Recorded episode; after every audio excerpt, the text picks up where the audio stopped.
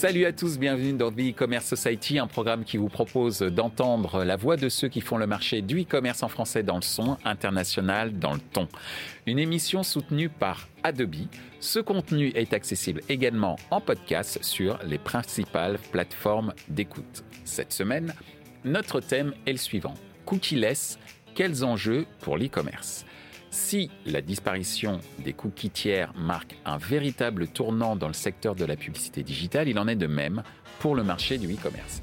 Perçu comme intrusif, le cookie tiers n'a pas pour unique but de suivre le comportement de l'internaute afin de lui adresser un message ciblé. En effet, il permet entre autres de suivre la performance d'un site internet et de mesurer l'impact des campagnes marketing afin d'améliorer l'expérience utilisateur. C'est pourquoi afin de mieux comprendre l'enjeu du cookie tiers et son impact sur le marché du e-commerce, nous demanderons à nos invités quelles sont les alternatives aux cookies qui pourraient délivrer les mêmes performances jusqu'ici observées dans le monde de l'e-commerce, quels sont les indicateurs clés de performance que les e-commerçants sont en droit d'attendre ou de réclamer avec l'utilisation de nouveaux outils, quel est l'avenir du e-commerce sans cookies? Pour en discuter, Mathilde Arrêt de Adobe, Pierre-Louis Fontaine, consultant indépendant, Dimitri François de Adobe. Bonjour, bienvenue sur le plateau de The E-Commerce Society. Aujourd'hui, on parle cookieless. Et cette fois-ci, cookieless, non pas dans l'environnement publicitaire, mais dans l'environnement e-commerce. Et l'on va voir en quoi cette euh, ère du cookieless est également un enjeu dans euh, le monde, pour le monde de l'e-commerce. Bonjour à toi, Mathilde. Bonjour Michel. Bonjour Dimitri. Bonjour Michel. Bonjour Pierre-Louis. Bonjour Michel. Ravi de te retrouver. Moi aussi. Première question. La place euh, du cookie tiers dans le secteur euh, e-commerce, c'est quoi euh, C'est quoi l'impact et pourquoi s'agit-il d'un enjeu, ce, ce, fameux cookie-less en tout cas cette terre du cookie-less pour le secteur de l'e-commerce, de ton point de vue Mathilde Alors de mon point de vue, bah, tu l'as bien expliqué dans euh, ta question, on parle bien de cookie tiers et pas de euh, cookie first. Mmh. Donc euh, c'est vrai que d'un point de vue pur business, au quotidien, un e-commerçant va pouvoir continuer à mesurer ses KPI sur son site comme avant, pas de modification. En revanche, il va y avoir un certain impact au niveau bah, donc, de cette technologie qui est le cookie tiers, qui est voué à disparaître maintenant à l'horizon 2023. On a eu un petit euh, répit euh, la semaine dernière annoncé euh, par Google. Et bah, là, il va y avoir un gros impact principalement autour de tous les use case, enfin cas, euh, cas client euh, média. Donc ça soit de l'acquisition, que ça soit du retargeting, certains niveaux d'analyse, hein, tout ce qui est euh, analyse d'attribution, bah, tout ce qui est mesure de capping, bon, pour gérer et, réguler la fréquence en fait au niveau des impressions. Donc là, ça va être complexifié parce que avec la fin du cookie tiers. Donc ça, ça va être le premier impact. Donc je me suis très euh, centralisée sur des points plus euh, pub, euh, médias. Après, il va aussi avoir un certain impact au niveau bah, de ce qu'on peut faire en termes de personnalisation et d'expérience client. Parce que bah, tout ce qui est omnicanalité, cross-device, quand on sait que pour le moment, à peu près un utilisateur a environ euh, 9 euh, terminaux. Donc voilà, entre l'iPad, le téléphone portable, le portable, potentiellement euh, la montre connectée et autres. Donc ça fait quand même beaucoup de terminaux. Euh, donc là, il va falloir quand même réfléchir à la façon dont on va collecter sa donnée, euh, dont on va pouvoir mieux cibler sans bah, forcément s'appuyer sur cette technologie de cookie tiers. Donc, voilà, donc il y a quand même des gros enjeux côté annonceur qui sont bah, l'acquisition principalement et aussi délivrer une bonne expérience qui sont reliés en fait à cette technologie cookie tiers. Merci euh, Mathilde. Ce que je retiens, c'est effectivement euh, ces enjeux autour de la personnalisation, autour de l'omnicanalité. Tu as évoqué euh, une moyenne, ça paraît effrayant, mais c'est une réalité de 9 terminaux. Enfin, effrayant, non, mais c'est, on, ne s'en doute pas forcément de 9 terminaux par, par utilisateur. Et c'est vrai que pour gérer les informations de la part de ces différents terminaux sur un utilisateur parfois unique, c'est vrai que l'enjeu autour du cookie tiers est, est, extrêmement important. De ton point de vue, Dimitri, la place du cookie tiers dans le secteur e-commerce, c'est quoi l'impact et, euh, et, pourquoi c'est un enjeu? Bah, pour compléter ce que, vient de dire Mathilde, en fait, je pense qu'il y, a un point important. En fait, c'est aussi c'est grâce au cookie tiers aussi que le marketing digital s'est développé euh, ces, ces, 10, 15, 20 dernières années.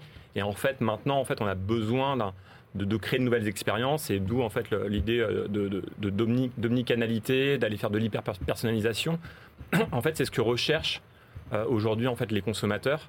Donc ça c'est un, point super important. Et ce qu'ils ils vont rechercher aussi, et ça, donc les marques vont pouvoir le faire en ayant une stratégie plus de first, party data et de pouvoir vraiment avoir quelque chose qui soit vraiment fait au cordeau euh, pour chacun des use cases qu'on va, vouloir en fait faire tourner sur les différentes plateformes marketing. Et puis aussi un autre enjeu qui est hyper important, c'est la, confiance. Euh, et je pense que c'est là en fait où il faut retrouver, créer en fait cette relation de confiance entre le consommateur et les marques. Donc elles l'ont bien, elles l'ont, elles l'ont bien comprise, elles le savent, euh, mais c'est un travail justement de, de, de, longue haleine où il faut revenir un petit peu sur cette partie mieux parler à son consommateur et en fait lui apporter ce dont il a envie euh, au, moment où il le souhaite. Et ça peut être, euh, euh, bah, si, si, je, si je commande en fait des, courses en ligne, en fait, c'est de savoir où est-ce que sont mes courses, quand est-ce qu'elles vont être livrées à la minute près. si je demain je vais chez mon retailer, je commande une euh, une, une, une, PlayStation, par exemple, bah, c'est de pouvoir euh, euh, savoir que je vais pouvoir aller la chercher dans 1h30 ou dans 1h45 et avoir une notification. C'est un rêve pour beaucoup de gens. Mais c'est de continuer en fait à avoir cette, cette, hyper personnalisation et de s'assurer en fait qu'il y a cette confiance entre le consommateur et, les marques qui est de plus en plus demandée et, qui est aussi un, des points de, vigilance de, de, nos législateurs et qui, qui en font un, on a la CNIL en France, mais il y a aussi le, le GDPR en Europe, le CCPA en fait en, en Californie. Donc il y, a, beaucoup en fait de marchés qui, où le législateur en fait veut euh, plus de transparence et plus de, euh, confiance. Et c'est ça en fait un, des points importants qu'il faut travailler euh, dans, les mois à venir. Merci Dimitri. Alors Pierre-Louis, avec Mathilde et Dimitri, on a évoqué à l'instant avec Dimitri la confiance, on a évoqué la personnalisation avec Mathilde et l'omni-canalité de ton point de vue, euh, du point de vue des, annonceurs euh, que, tu conseilles, c'est quoi la place du cookie tiers dans le secteur du, e-commerce et quel est l'impact si jamais ce cookie tiers euh, disparaît Quel était son impact avant et quel serait l'impact éventuellement, enfin pas éventuellement, mais sûrement avec sa, disparition et, pourquoi c'est un enjeu? Alors déjà, je voudrais juste recadrer, parce que quand on parle de e-commerce, on parle de e-commerce pour FMCG, on parle de e-commerce pour les produits de beauté, l'automobile ou les ventes de téléphones mobiles. Mhm. Donc la notion de cookie est différente en fonction du secteur à qui, auprès de qui on s'adresse. Si j'ai des produits à très forte rotation, euh, FMCG par exemple, donc euh, à ce moment-là, je vais avoir besoin de cookies pour être le plus souple possible, parce que si on m'a acheté du yaourt le jeudi, je ne vais pas refaire de la publicité le samedi pour racheter du yaourt encore derrière. Euh, l'automobile, c'est encore c'est dans le sens inverse. On possède une automobile entre 3, 5 et 7 ans. Donc la notion cookie en elle-même n'est absolument pas euh, utile d'aucune sorte. Euh, à part quand on fait de la publicité dans les médias, mais là on est dans du e-commerce. Et puis il y a des produits avec des rotations sur 6 mois ou un an où le cookie là aussi peut être mis en question et n'est pas très utile. Ensuite, le deuxième niveau, c'est euh, quand moi, en tant qu'industriel, annonceur, euh, je vais communiquer sur une plateforme de e-commerce de type euh, Carrefour ou Monoprix, à ce moment-là, je vais avoir besoin de contrôler ma répétition, de façon à pas lasser, etc., etc. Donc le cookie pour moi est utile sur, encore une fois, des phases de réachat assez rapides. Quand on est sur des phases de réachat très longues, c'est pas très utile. Et dernier point, après, il y a le cookie less. Quand on va chercher, quand je vais chercher mes consommateurs sur euh, des moteurs de recherche ou euh, sur des plateformes médias en faisant de la publicité, à ce moment-là, comment je suis sûr que un, individu, il va m'acheter, il va m'acheter chez Carrefour, et comment je sais que cet individu qui va m'acheter et m'a acheté chez Carrefour, je vais le retrouver sur lemonde.fr. Donc la notion de cookie, là, pour le coup, elle est centrale. Euh, ça veut dire qu'il y a des gens comme Adobe évidemment qui nous aident et puis il y a des gens comme LiveRamp qui aident aussi parce que pour retrouver ces consommateurs à l'extérieur de la plateforme de e-commerce, c'est beaucoup plus compliqué et le cookie reste au cœur, centre, au cœur du dispositif à date. Dans trois ans, on verra avec nos amis de chez Google, mais à date, le, cookie pour les trouver nos consommateurs à l'extérieur d'une plateforme de e-commerce, euh, pour moi, le trou dans la raquette avec la fin du cookie, il est là. Merci euh, Pierre-Louis, tu mets le point sur un élément clé qui est celui de la mesure et notamment euh, la mesure de, la performance et de pouvoir retrouver ces petits pour pouvoir justement enclencher la bonne stratégie euh, qui, va derrière. Euh, puisque justement, tu l'as évoqué tout à l'heure, Mathilde, tu as évoqué la date de 2023, puisque les cookies sont amenés à, disparaître, c'est quoi les alternatives aux cookies qui pourraient délivrer on l'espère, les mêmes performances qui étaient jusqu'ici observées dans l'e-commerce?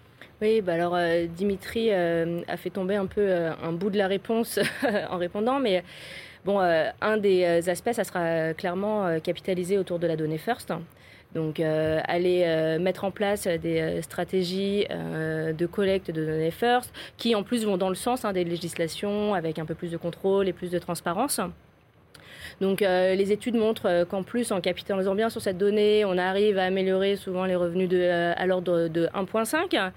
Euh, et puis, euh, enfin, un point très important, euh, c'est, bah, je reviens sur ma notion quand même de délivrer une bonne expérience, mais du coup, en collectant bien ces données, on va justement travailler justement pour délivrer la meilleure expérience possible sur tous les leviers d'acquisition. Et c'est ce qui fait aussi la différence entre une marque. Enfin, moi, personnellement, quand j'ai j'ai une très mauvaise expérience chez un e-commerçant, un retailer, bah, euh, j'ai pas trop, enfin, je fais pas trop de cadeaux. Donc, ma fidélité euh, baisse euh, subitement.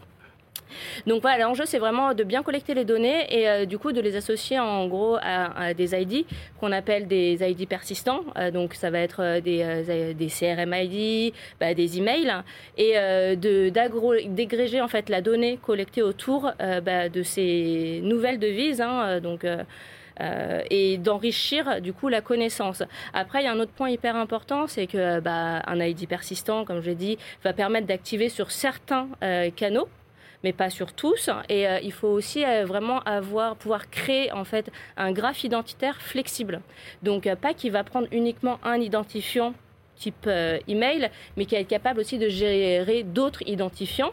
Euh, bah, on ne sait pas de quoi euh, l'avenir est fait, hein, la preuve. Donc, être flexible dans les années à venir pour pouvoir gérer de nouvelles évolutions du marché, mais également être capable de gérer des identifiants et d'enrichir cet ID identitaire d'identifiants bah, de partenaires technologiques. Hein. Donc, typiquement, la CDP Adobe va permettre bien sûr de gérer les ID persistants, mais également va pouvoir ingérer et gérer des ID venant de partenaires, euh, type The Trade Desk ou LiveRamp, ce qui nous permet également de facilement communiquer avec eux et euh, d'envoyer des informations et des segments pour mieux communiquer avec eux hein, et, euh, travailler cette stratégie de ciblage qui jusqu'à présent était très dépendante du cookie. Donc. si je, comprends ce que tu me dis, la meilleure des alternatives, c'est la bonne gestion de, du first, de la first party data qui va permettre de générer un certain nombre d'identifiants et si possible, des identifiants persistants. Est-ce que je reformule correctement? Exactement, c'est euh, du coup euh, bien capitaliser sur cette donnée euh, first et à côté bien gérer les identifiants pour pouvoir bien activer cette donnée first, quel que soit en fait le canal d'acquisition. Je suis ravi, j'ai tout compris. Merci Mathilde. Dimitri, de ton point de vue, c'est quoi les alternatives aux cookies? Donc, ok, la first party, on a parlé des identifiants, et, mais c'est surtout aussi la notion de performance qui est important Est-ce qu'on mhm. peut délivrer des performances qui soient équivalentes et pourquoi pas dans un futur plus ou moins proche, même meilleures, puisque connaissance euh, grâce à l'identifiant euh, du client beaucoup plus en profondeur? Bah, je pense exactement ça. On a déjà en fait des clients qui arrivent à avoir des, résultats beaucoup plus euh, importants que, ce qu'ils avaient auparavant. Et, et, pour, et pour illustrer ce que disait Mathilde, en fait, je vais prendre l'exemple d'un d'un de nos clients donc, qui s'appelle Signify. Signify, en fait, ils ont une marque qui s'appelle Philippe, Philips Hue. Mm. en fait, c'est les, les, ampoules euh, euh, connectées et qui permettent de, de, de, bah, quand en fait on rentre chez soi, de pouvoir avoir une, une ambiance euh, en, fonction de la musique qu'on écoute, en fonction en fait de, l'émission qu'on regarde, ou par exemple quand on se réveille le matin d'avoir une, lumière progressive. Et eux, ils avaient en fait un système où ils passaient par beaucoup de revendeurs. mais en faisant ça, finalement, ils avaient peu de relations avec leurs consommateurs. Donc, ils ont lancé, ils ont un système de bridge en fait qui permet de, gérer en fait l'ensemble de l'interaction qu'on va avoir et dans différentes pièces de sa maison. Euh, ils ont aussi en fait euh, une application et cette application, ce qu'ils ont fait, ils ont, ils ont sorti une nouvelle version euh, l'année dernière. Ils ont utilisé toute la donnée first qu'ils avaient, tous les gens en fait qui se loguent sur ces applications, qui donnent leur consentement pour certains types d'actions ou de, de, de, types de contacts. et ils utilisent donc leurs données first, c'est une Customer Data Platform, mm-hmm. donc une CDP. Euh, pour pouvoir mieux interagir avec ses consommateurs. Et l'objectif, c'est quoi? C'est par exemple, c'est ce qu'expliquait donc leur, leur VP marketing Alexandra Gaillard euh, lors du dernier Adobe Summit. En fait, l'objectif, en fait, pour eux, c'est de s'assurer qu'il y a une continuité entre l'achat, l'installation et puis en fait euh, bah, compléter mon offre, acheter de nouvelles ampoules, acheter de nouveaux systèmes d'éclairage uniquement pour pour ma télé, des LED par exemple, ce genre de choses. Et, ce qu'ils ont fait en fait, c'est en fonction de, toutes les, interactions qu'ils vont récupérer sur l'application, ils vont proposer de nouvelles expériences d'éclairage, proposer des nouveaux produits, etc. Et, en faisant ça, ils améliorent l'expérience, ils améliorent l'engagement et ils ont eu en fait sur les premières campagnes qu'ils ont lancées en Q4 de l'année dernière un taux de conversion qui est augmenté de 30% et un chiffre d'affaires qui a plus que doublé. Donc on, voit que justement quand on arrive à, engager ces consommateurs, on, arrive à créer en fait une expérience et à générer un, revenu en fait aussi euh, supplémentaire pour, pour les e-commerçants. Donc en gros, c'est la data first au service de l'expérience client qui, si elle est améliorée, est au service du chiffre d'affaires. Oui, et tout en respectant aussi donc toute la partie euh, dont on parlait avant, la, cette relation de confiance. Bien sûr. quand un consommateur est en confiance, euh, il, est prêt à continuer en fait la, relation, euh, euh, la relation business, on va dire qu'il a, qu'il a, qu'il a avec la marque. Merci Dimitri. Alors Pierre-Louis, on, a entendu avec Mathilde cette notion de first party data qui est vraiment clé, cette notion d'identifiant avec Dimitri à l'instant, cette notion, j'allais dire, de sublimation de l'expérience client si la data en tout cas est bien, est bien exploitée. Mmh. De ton point de vue justement, est-ce que en fait on touche du bois justement cette alternative aux cookies grâce à la first party data et qui permettrait de de, délivrer des performances peut-être même meilleures que ce qu'on pouvait faire avec euh, les cookies dans l'e-commerce. Ah, c'est clair que l'ID, euh, unique ou l'ID euh, unifié, comme c'est le grand mot à la mode depuis les 15 derniers jours, c'est clairement le Graal et c'est clairement ce vers quoi tout le monde doit aller. Maintenant, se construire une base de données, parce que ça revient à ça quand même, sur base d'ID unique, un, c'est pas à la portée de tous les industriels. Deux, il faut en avoir euh, la vraie utilité pour le coup, encore une fois. Est-ce que c'est intéressant pour moi qui vend 300 euh, 000 packs de yaourt tous les jours euh, de connaître mes individus qui achètent mon yaourt? Sachant qu'en plus, même si j'ai la first sur mon yaourt, en fait, le vrai, vrai individu, l'acheteur de yaourt, il appartient d'abord à Carrefour, il appartient d'abord au distributeur. Donc en tant qu'industriel, la question se pose en fonction de mon secteur si j'ai intérêt ou pas à avoir une first party. Euh, et si je me lance dedans, à ce moment-là, c'est un effort au long cours, exactement ce qu'on a vécu il y a trois ans avec les DMP, c'est ce qu'on va vivre maintenant avec les CDP, c'est-à-dire qu'il faut l'entretenir la base, il faut qu'elle soit euh, euh, extrêmement propre, etc. Et puis, il y a un autre point aussi qui fait écho, en fait, c'est maintenant il y a un pont qui va se créer, qui va se renforcer entre d'un côté euh, les vendeurs, les e-commerçants et tout ça, et de l'autre côté le CRM des industriels. Hmm. C'est-à-dire que l'avantage de l'ID unique ou l'ID euh, euh, enfin l'ID unique, c'est qu'on peut faire maintenant grâce à ça un pont entre le premier acheteur, le primo-accédant ou ce que vous voulez, et puis la personne qu'on va fidéliser qui sera dans le programme CRM. Tout ça va être unifié, ce qui est extrêmement important parce que la notion même de CRM maintenant, je ne dis pas qu'elle va disparaître, mais il va falloir des responsables chez les industriels qui ont la vision des deux côtés, à savoir la performance immédiate en e-commerce, plus la performance sur leur first party en matière de CRM. Donc l'ID, c'est la clé, euh, c'est évident. Maintenant, ça ne coûte pas peu cher. Alors justement, puisqu'on parle de performance, parce que c'est même si ça coûte cher, c'est un investissement qui derrière, euh, en termes de ROI, euh, se doit d'être euh, au niveau. On a eu l'exemple tout à l'heure du fabricant d'ampoules que nous a cité Dimitri. Tu te dis bon, ok, c'est peut-être un peu cher, mais que derrière le jeu, le jeu veut certainement, vaut certainement la chandelle. D'où cette troisième question, c'est en termes de KPI, de Key Performance Indicator le secteur e-commerce, il a en droit d'attendre quel type euh, de, résultats euh, de ce que tu as pu observer, euh, Mathilde? Alors, Quand on utilise tous ces nouveaux outils hein, dont on a parlé, hein, je veux parler de la CDP, entre autres, ou, d'autres d'ailleurs. Oui, oui j'entends bien. Euh, donc en fait, euh, en euh, termes, enfin déjà de KPI indicateur pur, enfin pour un e-commerçant, ça va pas changer, comme je disais, parce que ce qui pilote, enfin la façon dont il va piloter son revenu va pas changer. Après, en termes de KPI et de mesure d'audience avec les médias, forcément, il va y avoir des impacts, parce qu'on va pas pouvoir tout mesurer sur la façon dont on attribue ou on mesure du post-impression, parce que ce n'est plus d'actualité. Euh, ensuite, euh, mon point, c'est, euh, je pense qu'on peut être, enfin, ça va être aussi une ère un peu plus créatif pour la mesure, pour voir un peu l'impact de ce cookie-less enfin sur euh, les années à venir. Euh, et ça va être de la collaboration entre différentes technologies. Hein. Euh, typiquement, enfin si je prends un use case d'acquisition pure, qui est les use cases les plus impactés. Hein, bah, alors déjà avant on pouvait commencer dans les DMP, maintenant c'est plus le cas, donc ça va plus commencer pur dans les DSP. Hein. Après, ce qui peut être tu peux rappeler Oui, bien sûr. Demand Side Platform, donc les outils euh, d'achat, médias, euh, que, que, ce soit du côté des agences ou des côtés euh, des annonceurs, d'ailleurs. Tout à mm. fait. et donc on pilote, bah, on fait sa campagne d'acquisition à travers le DSP. Et ce qui peut être intéressant, c'est de l'analyser à travers un outil d'analyse client, parce que ça on peut encore le faire à travers le trafic entrant de la campagne et voir comment cette campagne d'acquisition performe sur le site, que ce soit sur le tunnel de conversion ou même en termes de euh, conversion pure. Et euh, derrière, à, utiliser euh, bah, des algorithmes de machine learning pour appliquer un scoring d'appétence, par exemple, à la conversion. Hein. Donc, du coup, cette campagne X, ben, du coup, je vais la scorer et les personnes qui viennent de cette campagne ont une appétence forte ou euh, basse, c'est terrible, les mots viennent en anglais, euh, forte ou basse du coup euh, à la conversion. Et puis derrière, dans l'outil d'analyse, on peut dire bah c'est les personnes qui ont plus de 30 ans, en fait avec des données venant de l'outil d'analyse. Et sur cette base-là, on peut enrichir notre stratégie d'acquisition qui se fait ensuite dans le DSP.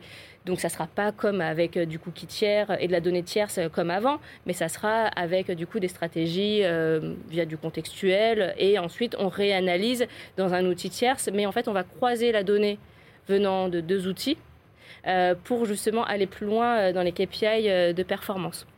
Moi, ce que je retiens dans ce que tu viens de dire, c'est qu'effectivement, il y a un champ des possibles incroyable d'un point de vue technologique et d'un point de vue résultat que l'on peut en tirer. Mais il y a aussi un point, quand même, je crois, assez saillant et qui a été évoqué un petit peu par Pierre-Louis tout à l'heure, c'est la capacité euh, des annonceurs, euh, d'une part, peut-être à s'offrir ce type d'outils, mais surtout à gouverner, en tout, cas, à, bien piloter ces différents, ces différents outils. Et je pense que vous, Adobe, vous avez quand même un rôle très important en termes d'accompagnement et j'imagine qu'effectivement, vous avez un certain nombre de programmes euh, euh, pour ça. Euh, que ce soit de ton côté, Mathilde ou Dimitri, est-ce que justement cette notion de, gouvernance, c'est mhm. quelque chose qui est pris très au sérieux? Je n'en doute pas, mais c'est ce qui est un peu péché, par exemple, lorsqu'on a parlé des data management platforms. Donc. Bah, oui, tout à fait. Enfin, c'est ce qui a peut-être péché, mais c'était déjà, en fait, il y avait pas mal de, de possibilités de règles de gouvernance en fait qui étaient mises à disposition dans la, dans la data management platform, qui le sont aujourd'hui en fait dans la CDP ou sur la data platform que l'on a en fait chez Adobe. Euh, donc là, on donne en fait l'ensemble des outils à, l'organisation euh, et aux différents intervenants, qu'ils soient internes, qu'ils soient partenaires ou qu'ils soient en fait éditeurs, pour vraiment en fait gérer au mieux cette data. Euh, donc je pense que ça, en fait, pour nous, c'est quand même assez crucial, c'est de, simplifier l'utilisation et surtout qu'il y ait une plateforme unique euh, et qu'on n'ait pas en fait à gérer la gouvernance dans un outil analytics, dans un, outil d'acquisition, dans un outil CRM et dans tout type mmh. d'outils. Mmh. C'est vraiment en fait une unification. une unification, un point central et ce qui simplifie aussi les interactions qu'on va avoir avec euh, nos, équipes juridiques, les CPO, etc. Donc ça, je pense que ça, ça c'est vraiment clé. Euh, et je pense qu'aussi, en fait, là, il y a, y a, aussi une, il y a cette gouvernance qu'on a dans la, la, plateforme et qui va aussi, en fait, pourquoi, en fait, c'est plus facile à utiliser euh, ça va aussi permettre de faire des use cases qui sont plus faciles à, gérer et à démontrer. Et quand on fait ça, bah, c'est beaucoup plus facile d'embarquer tout le monde sur ce type de use case. Et, pour ça, moi, j'en ai, deux en tête qui sont assez euh, disruptifs avec la CDP et qu'on n'arrivait peut-être pas à faire jusqu'à présent et qui étaient un petit peu un Graal. Il y en a un premier avec euh, un, de nos clients qui est AS Adventure. Donc c'est un, magasin de, retail dans l'outdoor, donc en, France, leur concurrent qui est belge, quelques boutiques en France, mais leur concurrent direct, on va dire en fait que c'est un, un, décathlon mhm. euh, pour un, un, peu les situer. Et, et, eux, en fait, ce qu'ils font, c'est que dès qu'on va en boutique et qu'on achète, euh, par exemple, une tente et un, et un, sac de couchage, à partir du moment où l'information remonte dans le ticket de caisse, euh, je rentre chez moi, je me connecte en fait sur sur le site web ou sur l'application. Tout de suite, ils vont hyper personnaliser la communication qu'ils vont avoir avec moi en proposant des produits que je n'ai pas. Donc ça peut être un, surmatelas, ça peut être un, réchaud par exemple, ce type de choses qui vont aller compléter en fait mon achat et pour continuer l'engagement. Si pour X raison je n'ouvre pas l'email ou je ne me connecte pas en fait au site, ils vont pouvoir faire une campagne, euh, une campagne média euh, quelques semaines avant, comme on pouvait le faire auparavant avec une DMP, mais ils vont vraiment en fait le, faire au bon moment pour, pour chacun en fait des, des clients. Et c'est là en fait on, a vraiment de la stickiness et on, a vraiment en fait des clients qui reviennent et qui continuent de consommer. Et un second exemple aussi qui était un petit peu et qui rejoint cette partie gouvernance, c'est grâce à une CDP, comme on collecte toute l'information en fait au même endroit, on est aussi en capacité d'en donner accès à l'ensemble de l'organisation. Et c'est que par exemple, c'est un use case qu'on a avec des opérateurs de téléphonie mobile. Euh, c'est aujourd'hui, moi, si je vais sur la, page de, résiliation de mon, opérateur, euh, je vais pour résilier. En fait, euh, bah, cette information-là, avant la CDP, c'est une information qui pouvait mettre 48 heures, 72 heures avant mmh. d'arriver au centre d'appel. Alors qu'en fait, quand je vais sur cette page-là, dans 40-50% des, cas, en fait, je vais contacter directement en fait, le, call center. Je vais, je, vais, je vais avoir le numéro sur la page je les appelle pour résilier. Là, en fait, grâce à la CDP, euh, l'opérateur en capacité de recevoir et son call center en temps réel l'information euh, que je suis en train de churner. Ils peuvent prioriser mon appel au niveau du centre d'appel. Ils peuvent aussi potentiellement me, donner en fait une offre de, rétention mmh. euh, directement.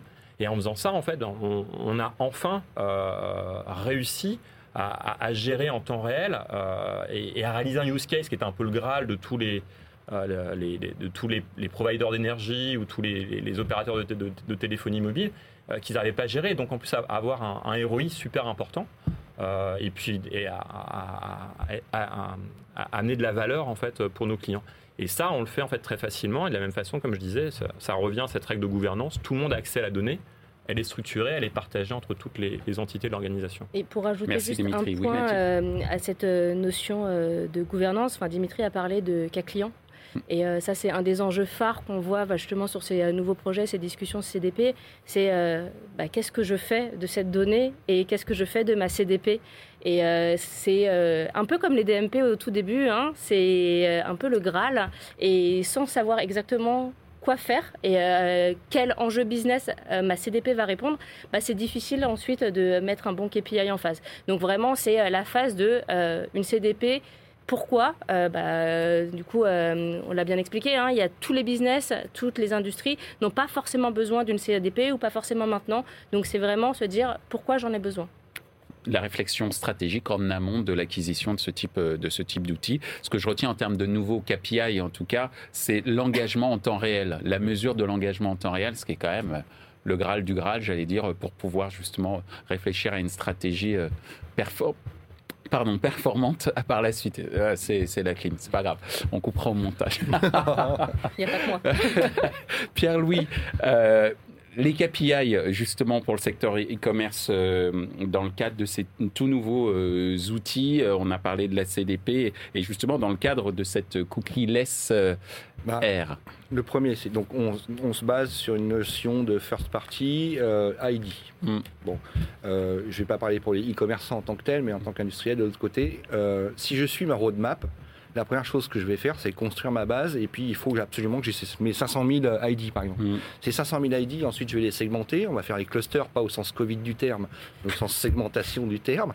Et là, ces clusters, enfin, donc groupes d'individus, des groupes d'individus vont être testés euh, en communication chez euh, le e-commerçant ou euh, sur les plateformes médias et je vais calculer mon premier item qui est le ROAS, le retour sur mon investissement publicitaire. Déjà, ça, j'enfonce une porte ouverte parce que sur le e-commerce, c'est la base de la base. Mais une fois que j'ai fait ça, il va falloir que je traite ma transformation en tant qu'industriel. Donc, quels sont mes segments qui ont été les plus rentables? Quels sont ceux que je dois abandonner? Et pourquoi je dois les abandonner? Est-ce que c'est une moindre euh, euh, perméabilité euh, à la publicité versus à un email dans une base de CRM. Et ensuite, il y a un troisième indicateur qui pour moi va devenir de plus en plus important en fonction des secteurs évidemment, c'est la notion de cross-catégorie. Si j'achète de la mayonnaise, est-ce que je vais avoir tendance à, en achetant beaucoup de mayonnaise Amora, est-ce que je vais avoir tendance à acheter beaucoup de dentifrice Signal, par exemple? Ce qui est quand même une dichotomie grave. Et ce qui, quand on les sorties caisse, c'est ce qui se passe. Exact. Donc, ça veut dire quoi? Ça veut dire que votre analyse cross-catégorielle, elle est dépendante en tant qu'industriel de la bonne volonté du commerçant. Donc, la vraie question qui va se poser, c'est comment et est-ce qu'on peut, est-ce qu'on sera autorisé à croiser des données euh, de vente du commerçant avec ma donnée first party en tant qu'industriel et là, je parle que de FMCG. Maintenant, si je parle de téléphonie, changement tous les 12 mois, est-ce que mon ID sera euh, encore valable dans 12 mois. le troisième indicateur qu'on pourrait mettre, c'est euh, le, le taux d'érosion de la crédibilité de ma donnée. Comment expliquer ça? Si tous les 6 mois, je suis obligé de renouveler ma base à 80% ou à 50%, encore une fois, ça va être compliqué à gérer. Donc, de toute façon, l'industriel ou l'annonceur, il sera toujours dépendant des distributeurs, sauf à avoir ses propres plateformes de vente directes, ce, que, mm. fait Nike, par exemple. Mm. Ils, sont, ils, sont, venus, ils vendent directement. À ce moment-là, ça peut être intéressant, parce que déjà, Nike, leur CDP, je pense qu'elle est... Ça fait longtemps qu'elle est montée, et puis le nombre de clients qu'ils ont... Euh, voilà. Mais en tant qu'industriel, euh, encore une fois, vendeur de téléphone, de lunettes ou de frigo... Euh, euh, Alors, puisque tu fais de la prospective, justement, ça va être euh, l'occasion de poser euh, cette fameuse question. C'est au regard de ce mieux disant pas culturel, mais de performance en tous les cas pour, pour les annonceurs. Parce qu'à vous écouter, j'ai l'impression que en fait, le cookie-less permet, enfin, le fait d'entrer dans l'ère du cookie-less permet de faire un bond en avant en termes d'efficacité, de réactivité et d'amélioration de l'expérience client. C'est comme ça que je le vois. Hein. Après, j'ai le droit peut-être de, me tromper, mais fort de, ces belles perspectives, quel est votre, votre avis sur l'avenir de l'e-commerce sans, euh, sans cookies? Oui, bah, je pense que tu as très bien résumé euh, du coup euh, le point de vue, mais effectivement, cette ère post-cookie, post-cookie tiers, c'est clairement regagner, un, la confiance.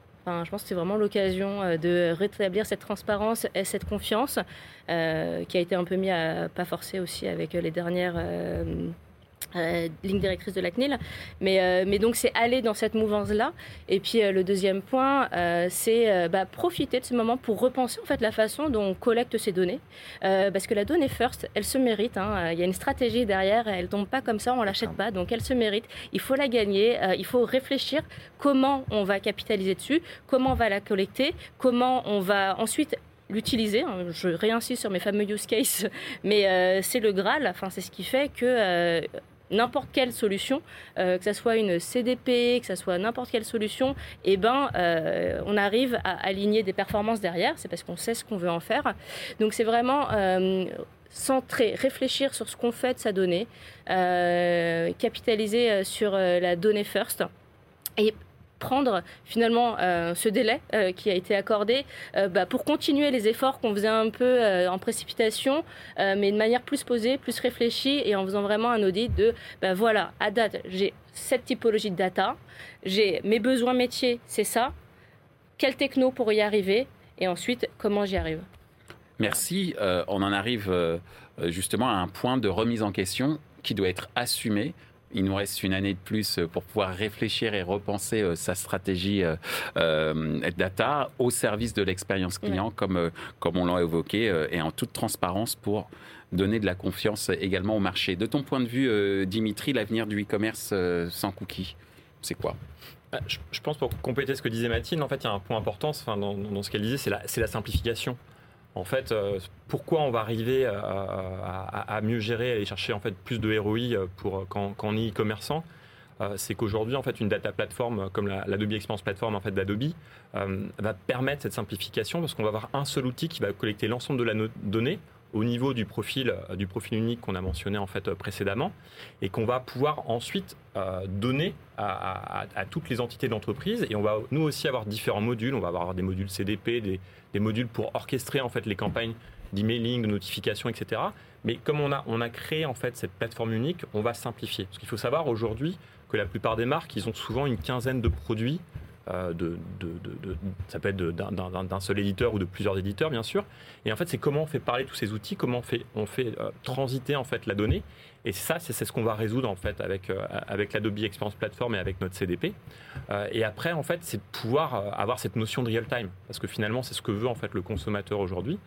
donc oui, en fait, ça demande quand même une organisation à, mettre en place et des règles de gouvernance. Mais ça, en fait, aujourd'hui, c'est possible. Donc on, on, le donne à, enfin, à disposition, en tout cas, dans, dans, notre outil. Et puis un dernier point, parce que Pierre-Louis parlait de, cross-catégorie, et je pense que là, c'est aussi un, quelque chose d'intéressant, enfin de, de super intéressant et c'est ce qu'on vont rechercher les marques. Et c'est vrai que parfois, il y, a des signaux qu'on va pas, dans l'exemple que tu prenais, qu'on n'attend pas, mais qui, vont être, qui, vont être assez forts. La et... dentifrice. Voilà. Bien. et, et, finalement, ce qu'on va permettre aussi au sein de cette plateforme, c'est d'avoir de la data collaboration entre les marques. Et c'est que les, marques de différents produits peuvent justement décider de partager un certain nombre d'informations euh, à partir du moment, bien sûr, où, le consommateur a, donné son accord. Mais ça, ça va permettre aussi donner la possibilité d'enrichir les use, les use cases et d'aller vers toujours plus de personnalisation et, donc de contextualiser en fait l'ensemble des, des offres qu'on va fournir aux consommateurs. Merci Dimitri. Le mot de la fin en trois mots. Pour toi. Le futur, c'est la, la, bataille autour de la connaissance client avec deux grosses familles, les commerçants, retailers et autres, et les industriels ou les euh, producteurs. Qui aura la meilleure connaissance client sera capable d'impacter sur la stratégie de l'autre. Ça, c'est le premier point. Le deuxième point, c'est euh, la notion du marketing de la data. C'est comment je vends ma data à l'interne pour pousser mon directeur général ou mon président à mettre un ticket de 50 000, 500 000 ou 1 million sur la table, plus les investissements qui vont derrière. Donc il y a une bataille sur la connaissance client, sur les zones d'influence, et une bataille sur qui investit et pourquoi. Le marketing de la data. Une fois qu'on aura résolu ces deux problèmes-là, avec la complicité de sociétés comme Adobe, euh, on aura été très très loin et, euh, et, on aura résolu un bon nombre de problèmes. Encore quelques années avant d'y arriver. Il y aura que des belles euh, solutions. Simplification, interopérabilité, remise en question. Donc merci en tous les cas de nous avoir permis justement de prendre un peu de, du recul. Et comme disait MC Solar, prendre du recul, c'est prendre de l'élan. Et pour nous aider à comprendre les enjeux justement autour, autour du cookie-less donc, et, et, de l'impact bien sûr sur, pour l'e-commerce. Merci Pierre-Louis, merci Dimitri, merci Mathilde. Ainsi s'achève ce débat autour des enjeux du e-commerce dans un monde sans cookies. Ce contenu est accessible en podcast sur les principales plateformes d'écoute. Merci à Adobe pour leur soutien. Merci également à l'ensemble des équipes d'Altis Media pour la réalisation de ce programme. Post-production, traduction et sous-titrage par Uptown.